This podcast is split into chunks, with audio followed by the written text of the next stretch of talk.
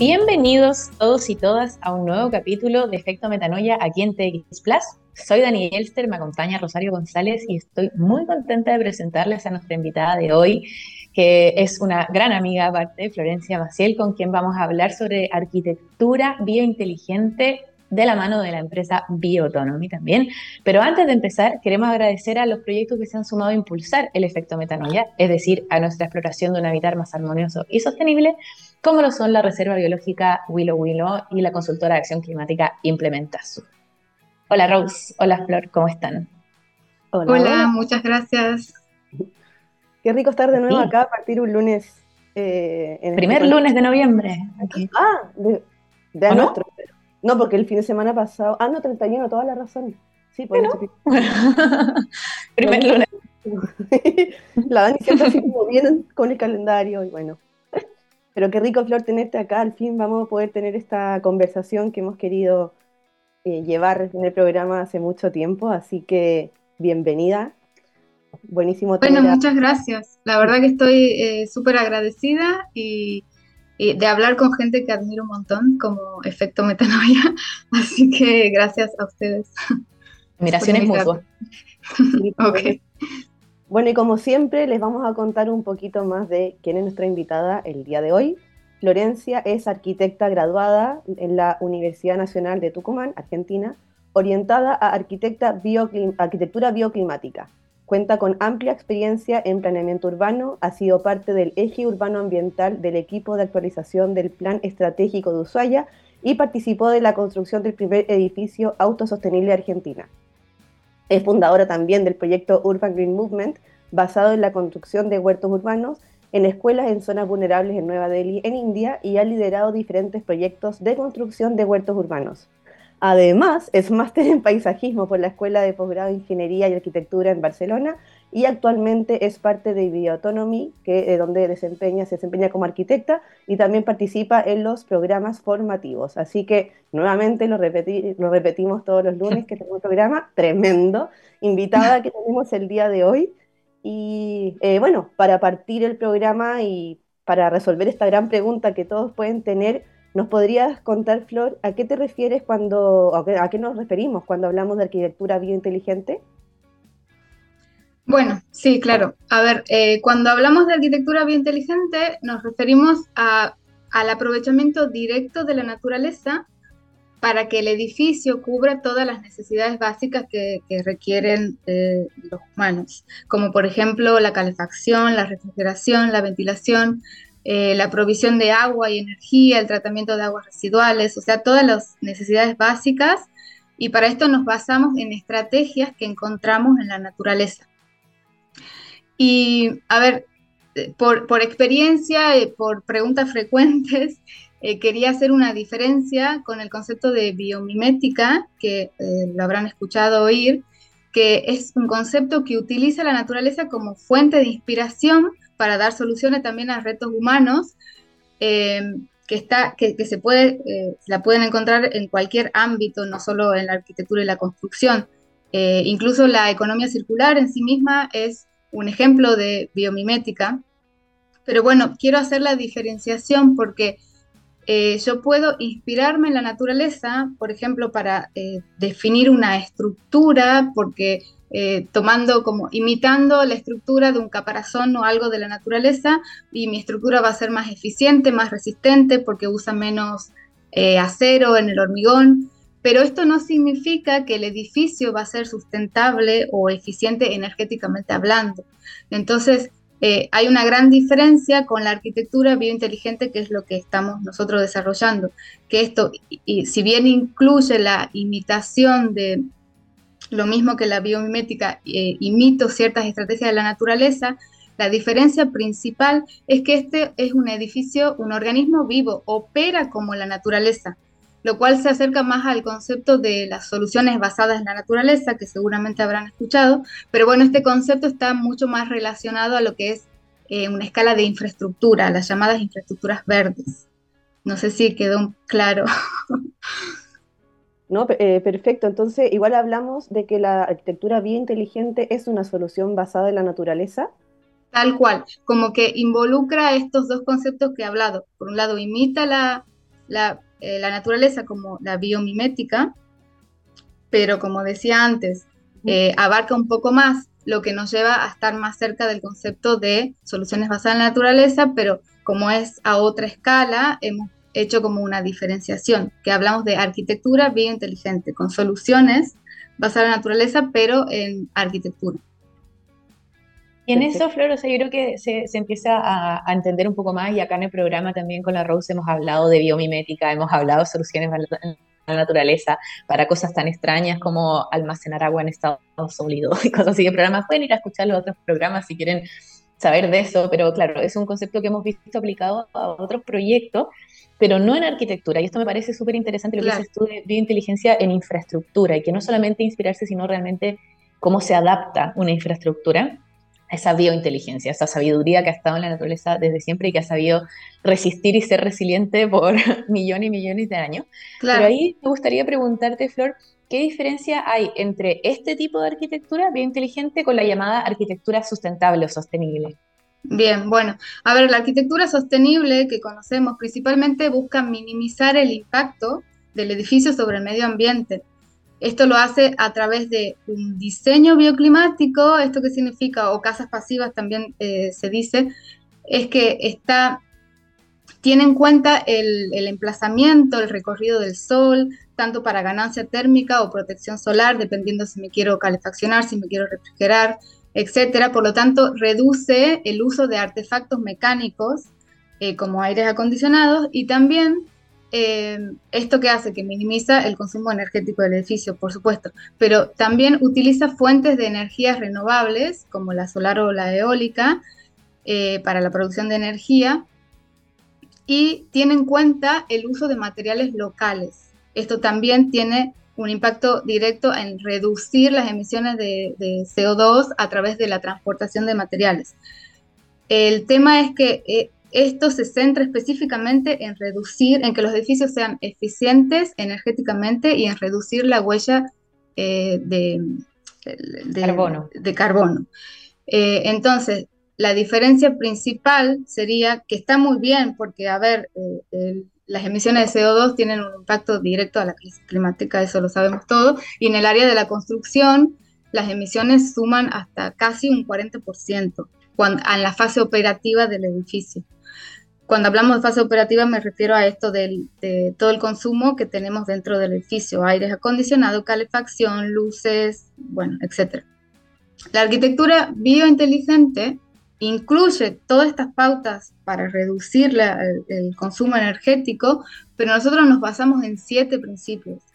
Eh, los primeros, bueno, son un poco lo que he hablado recién, calefacción y enfriamiento natural, o sea, hay una, un diseño bioclimático responde a un diseño bioclimática sin ayuda de eh, mecanismos, eh, de elementos mecánicos, integra una ventilación natural, tenemos producción de energías limpias a través de fuentes de energías renovables, producción de, de agua para consumo humano, tratamiento biológico de aguas residuales, integramos un sistema de producción de comida y nos vamos incluso un poco más allá del edificio y esto del tratamiento biológico de las aguas residuales lo que hace es que contribuye a restaurar, a regenerar eh, los ecosistemas de un entorno inmediato del edificio.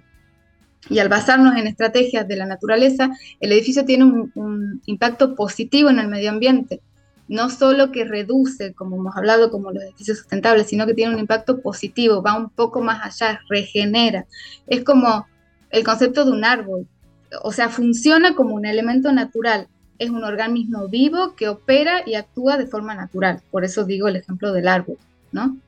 Ah, me encanta, me encanta cómo lo explicas en esto de, de cómo empezar a asignarle un rol a la arquitectura y a las infraestructuras, que no sea solamente el no hacer daño, ¿no? que lo, explicábamos en otros programas también, lo hablábamos con Peter, de qué, cuál es el concepto de sostenibilidad y que no es solamente eh, estar en neutro, ¿no? sino es esto de ir un poco más allá y regenerar, y como algo que es tan obvio como donde nos instalamos, como la infraestructura donde vivimos, claro, donde estás todo el tiempo, eh, nunca le hemos asignado realmente ese rol. Es como que hay que construir, y no ha, si te das cuenta, en verdad, no ha cambiado en los últimos cientos de años la forma de construir, y es algo que realmente necesita transformarse, necesita una metanoia importante, ¿no? A mí también acá me, em, gusta mucho, perdón Dani, pero como del lado de alguien que no, está tan, eh, que no maneja tanto el concepto, porque para quienes no saben, la Dani también es parte de, de Bioautonomy, del proyecto que vamos a hablar un ratito más, entonces, pensando yo en quienes no entienden tanto este concepto, lo ven un poquito más lejano, es buenísimo ver cómo los conceptos como reutilizar, reducir, eh, regenerar, regenerar eh, son, son palabras que sí tenemos en nuestro, en nuestro oído, en nuestra mente, y es impresionante ver cómo son parte como de los pilares de, este, de la arquitectura biointeligente, así que ahí hago ese, ese, esa detención porque son cosas que es como para mí como, ah, buenísimo asociarlo también desde la arquitectura a estos conceptos. Claro, y en eso me agarro lo que estás diciendo y que a veces también em, a nivel externo arquitectura se puede asociar en su mayoría a casas a nivel particular, ¿no? Estamos hablando de sobre todo lo que hablaba Flor de las casas pasivas que hemos escuchado, los green buildings, son conceptos que están por ahí de casas que son más sostenibles, arquitectura sostenible, pero como, como bien lo explicaba, esto va un poco más allá y ahí me gustaría preguntarte, Flor, de cuáles serían los beneficios de aplicar esta arquitectura inteligente al desarrollo urbano, a todo el desarrollo urbano, más allá de las casas particulares. Bueno, es que justamente es algo que va más allá, ¿no? De eso estamos hablando. Y a ver, los beneficios a una escala de desarrollo urbano principalmente son los beneficios de triple impacto. Porque, claro, eh, anteriormente hemos hablado de, un impacto eh, ambiental, de reducir las emisiones. Pero esto va más allá, esto es un triple impacto y este es la el principal beneficio, que en realidad es todo, ¿no? El impacto a nivel ambiental, a nivel social y a nivel económico. A ver, a, nivel ambiental, principalmente la mitigación del cambio climático. Esto ah, regenera, ayuda, aporta, se adapta e incluso va más allá. Y a ver, a nivel social hay una mejora de calidad de vida hay una reconexión, hay una mejora en, la salud de las personas, eh, hay nuevos puestos de trabajo. Esto ya también se relaciona un poco no solo a lo social, sino a, lo económico. Eh, son soluciones más accesibles porque están dentro de la naturaleza. Eh, y en términos de coste-beneficio, al estar respaldadas por la naturaleza, se entiende que son más rentables que las soluciones tradicionales. Así que para mí un poco en resumen sería eso, que es triple impacto, ¿no? Podríamos decir que realmente hay que avanzar en esa transformación del desarrollo urbano hacia la biointeligencia, como que ya se habla a nivel también, no sé, acá que estamos en Europa, a nivel de Comisión Europea, eh, las soluciones basadas en la naturaleza como tal están bien instauradas, pero qué interesante sería empezar a plantear en cada localidad, a nivel súper local, ese desarrollo urbano biointeligente, ¿no? Yo lo veo súper posible, al menos. o sea, creo que es lo Totalmente. que Totalmente. Sí. Bueno, y me adelanté un poquito antes y, mencioné Bioautonomy. ¿Nos podrías contar un poquito más sobre Bioautonomy? Eh, ¿Qué hacen? ¿Qué es? Bueno, a ver, eh, ¿qué es? es un concepto, es un concepto que lo que busca un poco es combinar todo lo que ya dije antes de, eh, bueno, imitamos o copiamos estrategias o nos basamos en las estrategias del mundo natural, pero tomamos como referencia las soluciones ya desarrolladas por las antiguas civilizaciones. Entendemos que si nos ponemos a pensar un poco antes de la revolución industrial, nuestros ancestros, las civilizaciones antiguas, no tenían más que la naturaleza.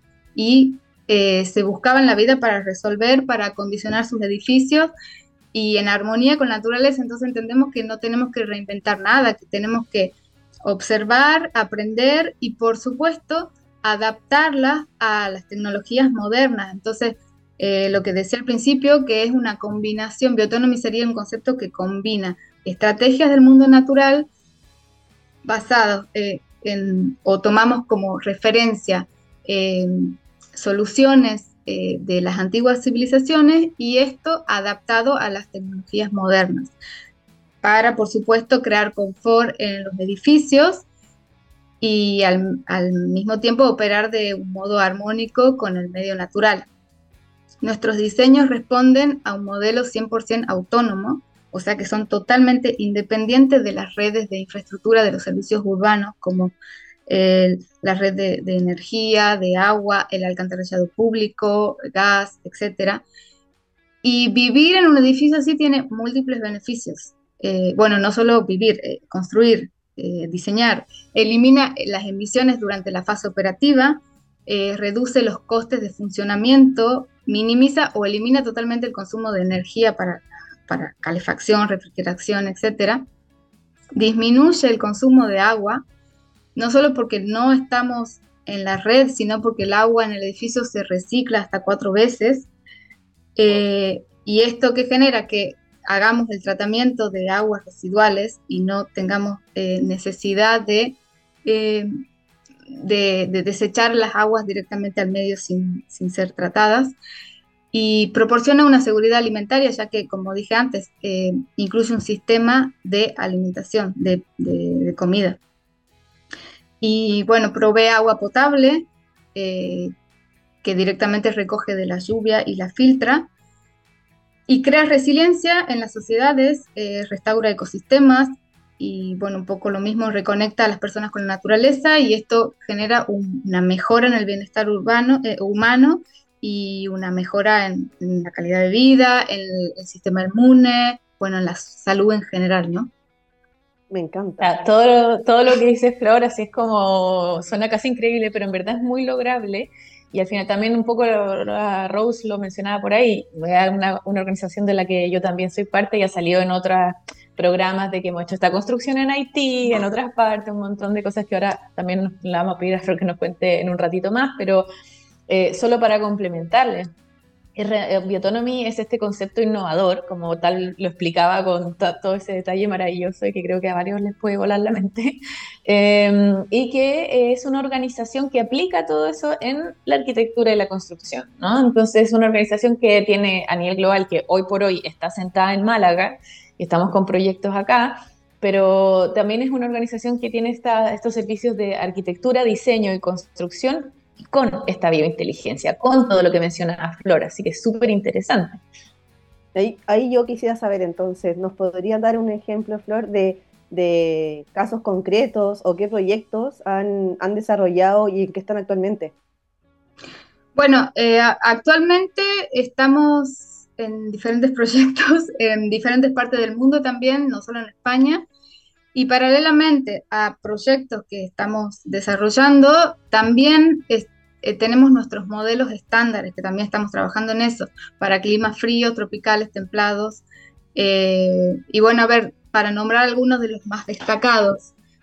Eh, hace unos años, en el 2019, Biotónomo tuvo la oportunidad de diseñar y construir un centro totalmente autónomo en el Líbano, este proyecto ha sido reconocido por la ONU Habitat como uno de los top 20 soluciones innovadoras. Esto consistía en diseñar y construir un centro cultural en el marco de un programa de edificios por la paz. Eh, hemos trabajado en colaboración con una ONG que se dedica a la resolución de conflictos religiosos. Por lo tanto, lo que hace es trabajar con jóvenes de diferentes religiones, eh, desarrollando el mismo proyecto con la, con, la idea, el propósito de la reconciliación y aprender a trabajar en equipo, aunque haya una religión que los separe, por decirlo.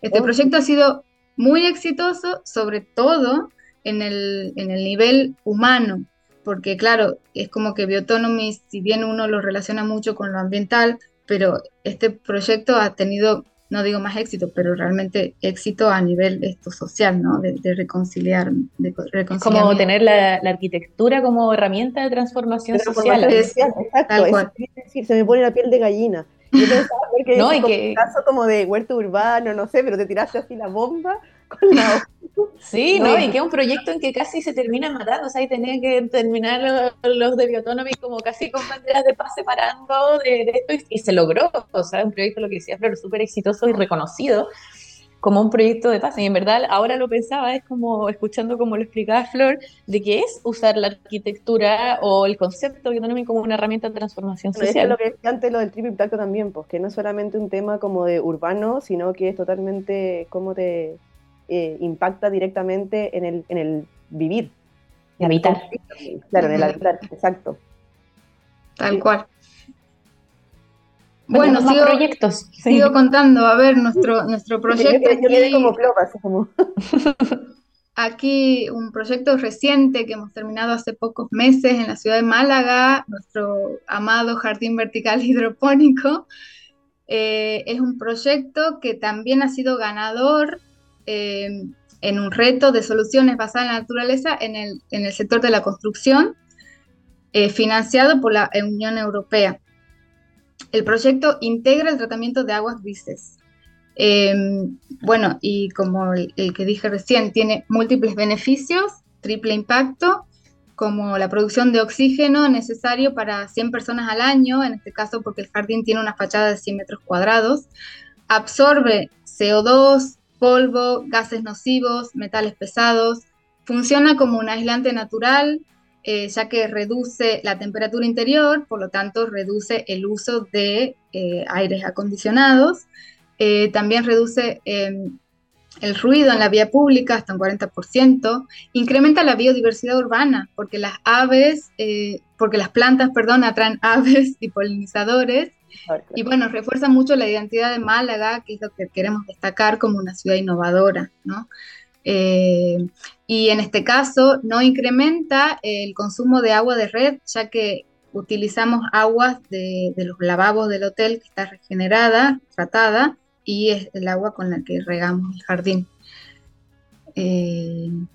wow. Eh, no, es, buenísimo. Eso, ¿Dónde está proyecto... Málaga? ¿Dónde pueden ver este proyecto? En el Soho. Está en el barrio del Soho, en pleno centro, y ahí a la vista de todo el mundo. Y es un, es un claro ejemplo de cómo intervenir las ciudades, ¿no? De cómo aplicar, porque no siempre hablamos de, de hacer un edificio de cero, sino también podemos mejorar la situación del edificio a través de esta implementación de, de verde, sea azoteas verdes o jardines verticales, que un poco eh, el problema en las ciudades también es la falta de espacio, de zonas verdes y que tampoco podemos sacar una manzana completa de, edificios para hacer un parque. Entonces, fachadas nos sobran y es solo una cuestión de nada, de, hacerlo, ¿no? De, tomar decisiones. Sí, no, y el que quiera ver también nosotros en, nuestro Instagram de arroba efecto metanoia hay un reel muy interesante con Miguel, que es parte de nuestra eh, organización también, cuando estaba en construcción, estaba recién, o recién terminado, no me acuerdo, están los dos, y, mostrar esto que en verdad es impactante y es increíble ver cómo la gente siempre se para a mirar, a hacer, y piensan que es de mentira, a veces mucha gente como son de mentira, y nos veían a nosotros sacándole la tierra, la, porque es hidropónico, como decía Flor, que está en base, en base a agua, no tiene sustrato, y hay gente como, pero son plásticas, ¿verdad? Y eh, ve la tierra en mis manos. Tal cual. No son de mentira. Em, y realmente es un impacto súper, súper potente, em, como decía Flor, a, todos los niveles, porque em, genera eh, tanto atractivo incluso a nivel económico para el hotel, en que tiene mayores turistas, en que puede tener un mejor precio, en que atrae más gente, a nivel de los vecinos, a nivel ambiental, o sea, ahora ves mariposas en eso de cerca y que antes no veías ninguna.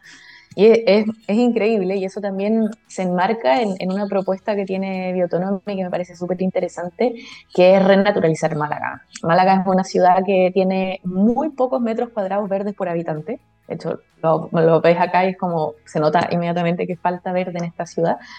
Y Biotonomy tiene esta... Mm, eh, caballito de batalla de querer sumar a más y más personas, como colaborar en y entidades e instituciones en esto, en como eh, lo que decía, son, tiene tantos beneficios poder aplicar la biointeligencia, poder aplicar los jardines, eh, eh, jardines verticales de esta manera, en que, eh, ¿por qué no? O sea, es un llamado, una invitación a sumarse en esto también. Y a mí me gustaría preguntarte, Flor, em, ¿tú cuáles considerarías que son las principales barreras o dificultades que se pueden encontrar con la arquitectura biointeligente? Bueno, a ver, básicamente estos conceptos, tanto la biointeligencia como las soluciones basadas en la naturaleza, que están muy de la mano, ¿no?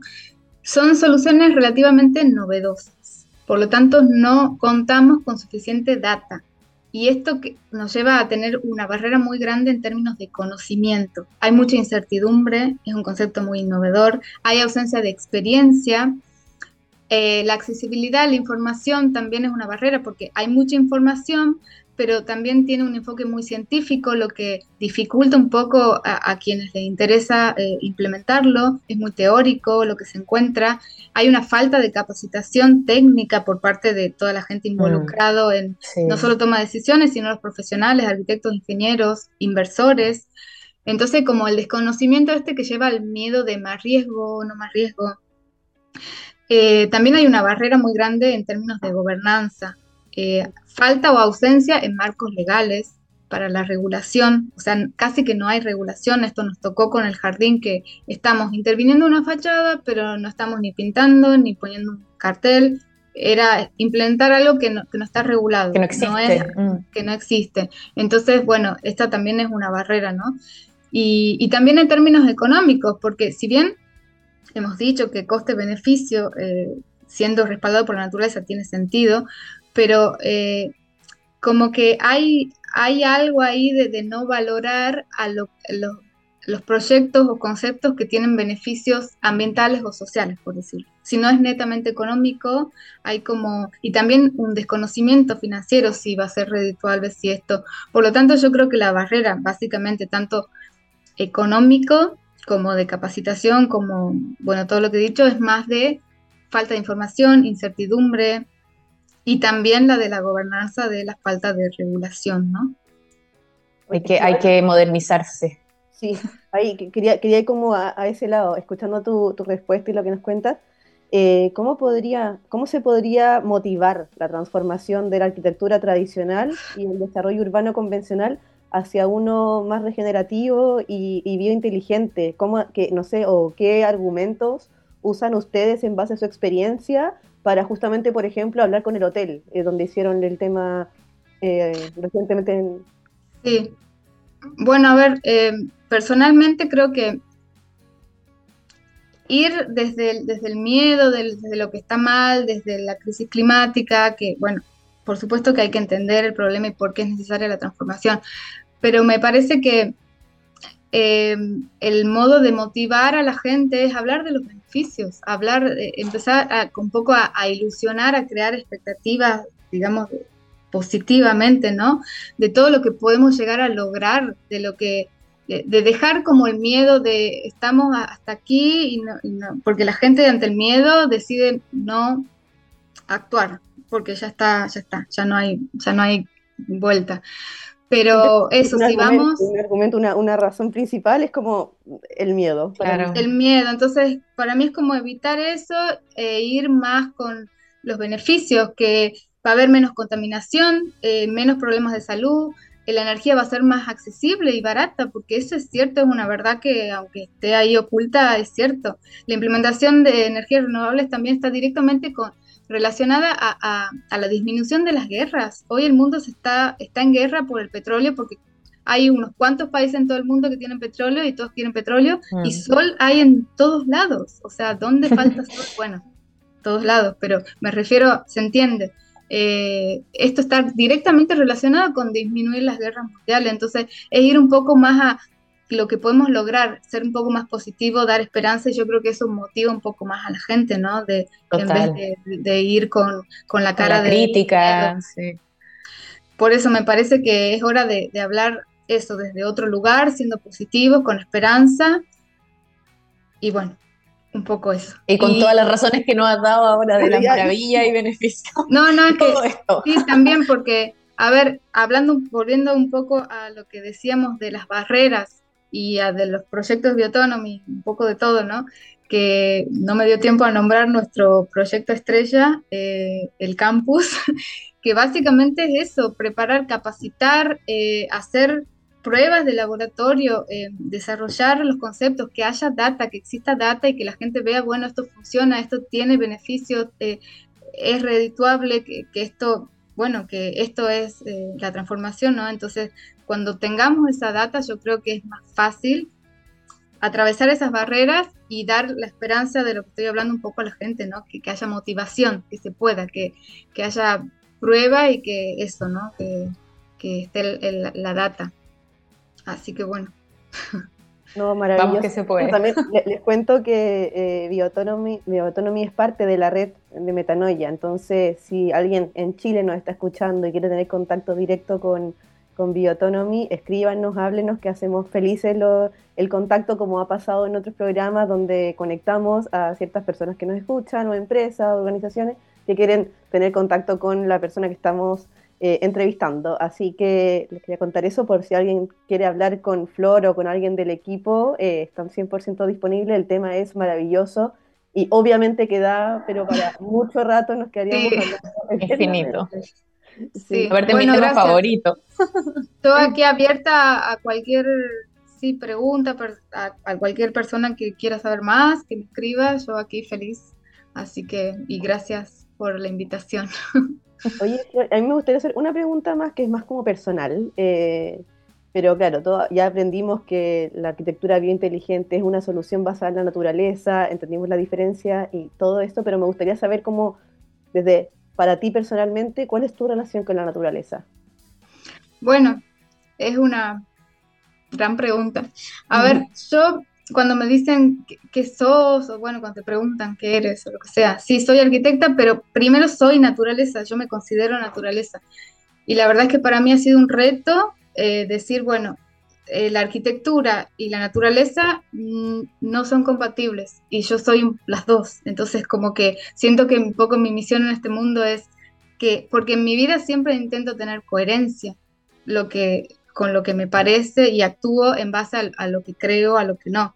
Entonces, un poco de esto de, decir, me creo, me siento naturaleza, pero siendo arquitecta y no encajar como a lo tradicional, es como un poco esto de, mi reto, ¿no? De, mi misión, de que la arquitectura y la naturaleza sean coherentes y, y vivan, convivan en armonía.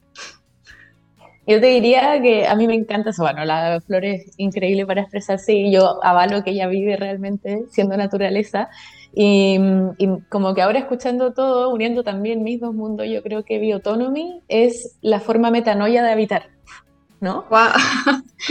pero, pero es muy así, porque Bioautonomy realmente, o sea, nosotros, metanoia, ¿qué es? Es la transformación profunda para habitar de una forma más armoniosa y sostenible. Y ¿qué necesitamos para habitar? Estructuras es infraestructura, no tenemos que vivir en alguna parte, necesitamos las necesidades básicas humanas, techo, alimento, agua, energía, y la manera en que lo hemos hecho hasta ahora no es sostenible en el tiempo porque tiene demasiadas em, como contraindicaciones o daños y necesitamos que también tenga rol regenerativo, que, las, que, se, que se fusione la naturaleza y la arquitectura y no que sea una contra la otra. Y por eso creo realmente que Bioautonomy es la forma metanoia de habitar. Así que me quedo con eso y te agradezco, Flor, porque me encanta y como escucharán también es un tema que a mí me llega al corazón y son mis dos mundos también, que la Rose lo sabe muy bien. Y amo no estaba planeado, pero el modo, la, la, lema de metanoia es ser naturaleza y no estaba planeado que Flor lo oh. respondiera así. Buena pregunta. No, no. Pero bueno, es porque lo tengo claro, lo tengo clarísimo. ¿Qué soy? ¿Qué no soy? ok. Claro, no es que yo la tenga ahí toda alineada con yo no tuve que preparar una respuesta, nada, pero fue muy loco, y nos pasa siempre, con la Rose lo decimos en todos los programas, como, yo creo que parecimos de verdad loro, así de como, wow, está todo preparado. respuesta. no, pero me encanta. Me encanta. Y por si acaso, eh, puse en el Instagram de, de Metanoia eh, el video donde se muestra el proyecto del hotel que se comentaba antes, por si quieren ir a ah, ver. Está ahí en historias a la mano de todos. Y, también para cerrar, Flor, cuéntanos dónde podemos encontrar los proyectos, dónde podemos saber más de Bioautonomy y dónde los podemos contactar. Bueno, sí, síganos en todas las redes, por favor, como nos encuentran como Bioautonomy, tanto en Facebook como en Instagram, en LinkedIn y la web es bioautonomy.com. Y por supuesto que, bueno, ahí están todos nuestros proyectos y si quieren unirse y formar parte de proyectos, hay proyectos que están, bueno, pronto, que, que vienen eh, eh, pronto y que, y que si tienen ganas de ser parte y enterarse más, ahí ponemos todo, así que bienvenidos a seguirnos. Buenísimo, yo también los dejo súper invitados a seguir a Bioautonomy, seguir a Metanoia, como bien decía la Rose, es parte de nuestra maravillosa red de colaboración virtuosa. Así que gracias Flori, estoy muy contenta de haber tenido esta entrevista contigo, gracias Rose. Una vez más, un lunes increíble para partir la semana con nuestro programa Efecto Metanoia aquí en TX Plus. Le agradezco a Gabriel, como siempre, en los controles también. Y estoy muy contenta de dejarlos con la canción de uno de mis grupos favoritos de la vida, que es Red Hot Chili Peppers, eh, con la canción Under the Bridge. Así que que tengan una buena semana. Nos vemos la próxima, el próximo lunes a las 3 de la tarde, como siempre. Bye. Nos vemos. Nos vemos.